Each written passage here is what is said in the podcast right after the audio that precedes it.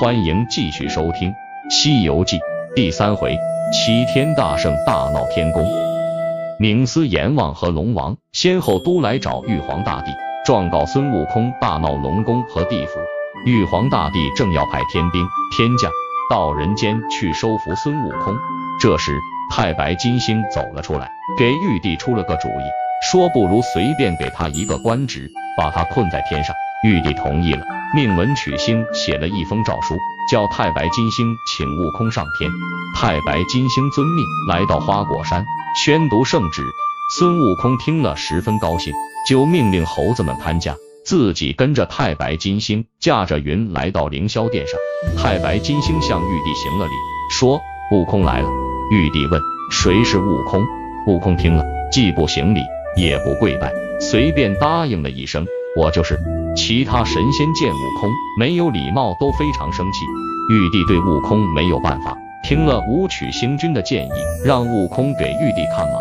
这个官职在天上是最小的。过了半个月，悟空才知道，一气之下便拿出金箍棒，杀出南天门，回到花果山，自封齐天大圣，又做了一面大旗，插在花果山上。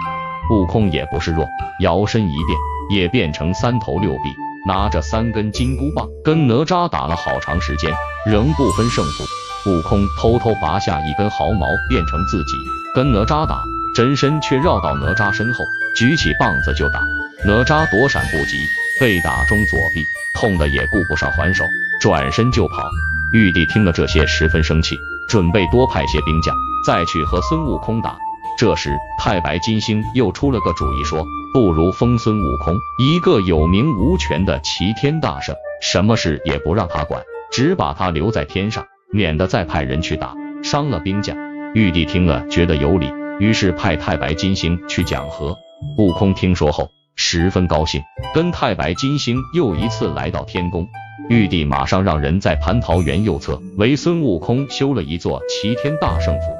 孙悟空到底是个猴子，只知道名声好听，也不问有没有实权，整天和天神们以兄弟相称，在府内吃喝玩乐，今天东游游，明天西转转，自由自在。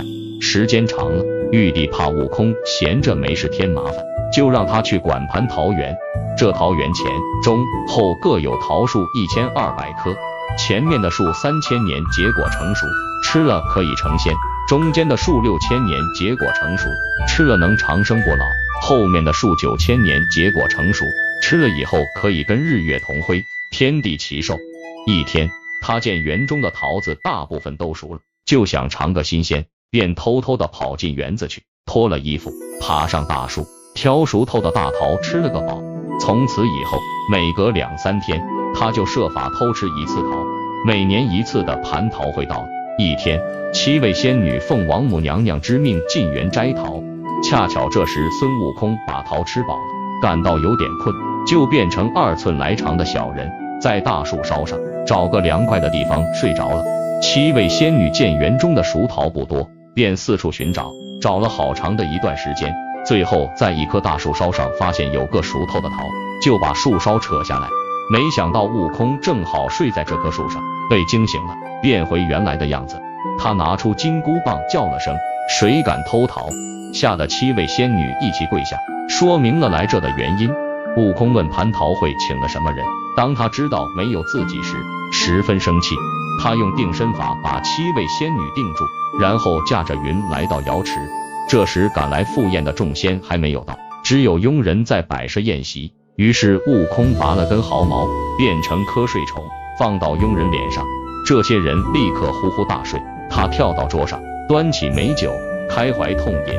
他吃饱喝足后，才走出瑶池，迷迷糊糊的走到太上老君的兜率宫里。刚好宫里没有人，就把五个葫芦里的金丹全部倒出来吃了。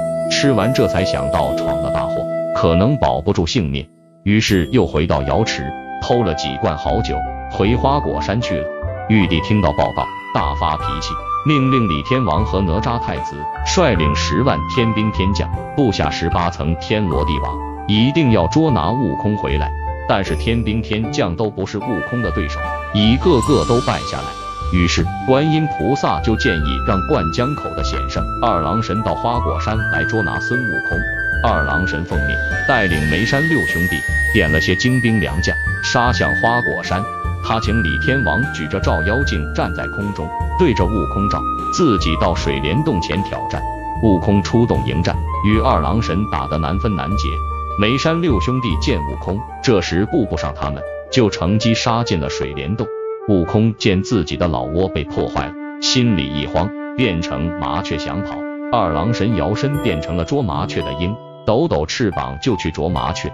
悟空急忙又变成一只大雌鸟，冲向天空。二郎神急忙变成了一只大海鹤，钻进云里去扑。悟空一见，嗖地一声飞到水里，变成一条鱼。二郎神从照妖镜里看见了悟空，就变成鱼鹰，在水面上等着。悟空见了，急忙变条水蛇，窜到岸边，接着又变成花宝，立在芦苇上。二郎神见他变得太低贱，也不去理他，变回原来的样子。取出弹弓，朝着花宝就打，把悟空打得站立不稳。悟空趁机滚下山坡，变成一座土地庙。二郎神追过来，见有个旗杆立在庙的后面，就知道是悟空变的，拿起兵器就朝门砸过去。悟空见被看出来了，往上一跳，变回原样就跑。二郎神驾着云追了过去，两个人一边走一边打，又来到花果山跟前，各路的天兵神将一拥而上。把悟空团团围住，在南天门观战的太上老君趁机把金刚镯朝悟空扔过去，悟空被打中头部，摔了一跤。二郎神的哮天犬跑上去咬住了悟空，其他天神则扑上去把悟空按住，用铁链穿住琵琶骨捆了回去。孙悟空被绑在斩妖台上，但不论用刀砍斧剁，还是用雷打火烧，都不能伤他一根毫毛。太上老君启奏玉帝。把悟空放到八卦炉里熔炼，玉帝准奏。于是悟空被带到兜率宫，众神仙把他推进八卦炉里。烧火的童子用扇子使劲扇火，悟空在炉中跳来跳去，偶然中跳到巽宫的位置，这里只有烟没有火，熏得很厉害，就弯下身子蹲在里面。四十九天过去了，太上老君下令打开炉门，悟空忽然听到炉顶有响声，抬头看见一道光。用力一跳，跳出炼丹炉，劈倒炉子，转身就跑。孙悟空不但没有被融化，反而练就了一双火眼金睛。他从耳朵中掏出金箍棒，迎风一晃，变成碗口那么粗。悟空抡起如意棒，一路指东打西，直打到凌霄殿上，大声叫喊着：“皇帝轮流坐，玉帝老头，你快搬出去，把天宫让给我，要不就给你点厉害看看。”幸好有三十六员雷将，二十八座星宿赶来保护，玉帝才能脱身。玉帝立即派人去西天请如来佛祖。如来一听，带着阿傩、嘎叶两位尊者来到凌霄殿外，命令停止打斗，叫悟空出来，看看他有什么本事。悟空怒气冲冲地看着如来，根本就不把如来放在眼里。如来佛祖伸开手掌说：“如果你有本领，一筋斗翻出我的手掌，我就劝玉帝到西方去，把位子让给你。”悟空一听不知道事迹，心里还挺高兴，就把金箍棒放在耳朵里，轻轻一跳，站在如来佛的手心中，喊道：“我去了！”一个筋斗无影无踪。悟空驾着云飞一样的往前赶，忽然见前面有五根肉红色的柱子，想这肯定是天边了。柱子一定是撑天用的，这才停下来。他害怕回去见如来没有凭证，就拔下一根毫毛，变成一支笔，在中间的一根柱子上写下“齐天大圣到此一游”八个大字。写完收了毫毛，又跑到第一个柱子下撒了一泡猴尿，然后又架起筋斗云，回到如来佛祖手掌里说：“如果你说话算数，就快叫玉帝让位子吧。”如来佛却说，孙悟空根本没有离开他的掌心。悟空不服，要如来去看看他在天边留下的证据。如来佛不去，他让悟空看看他右手的中指，再闻闻大拇指根。悟空睁大火眼金睛，只见佛祖右手中指上有他写的那八个大字，大拇指丫里还有些猴尿的骚气。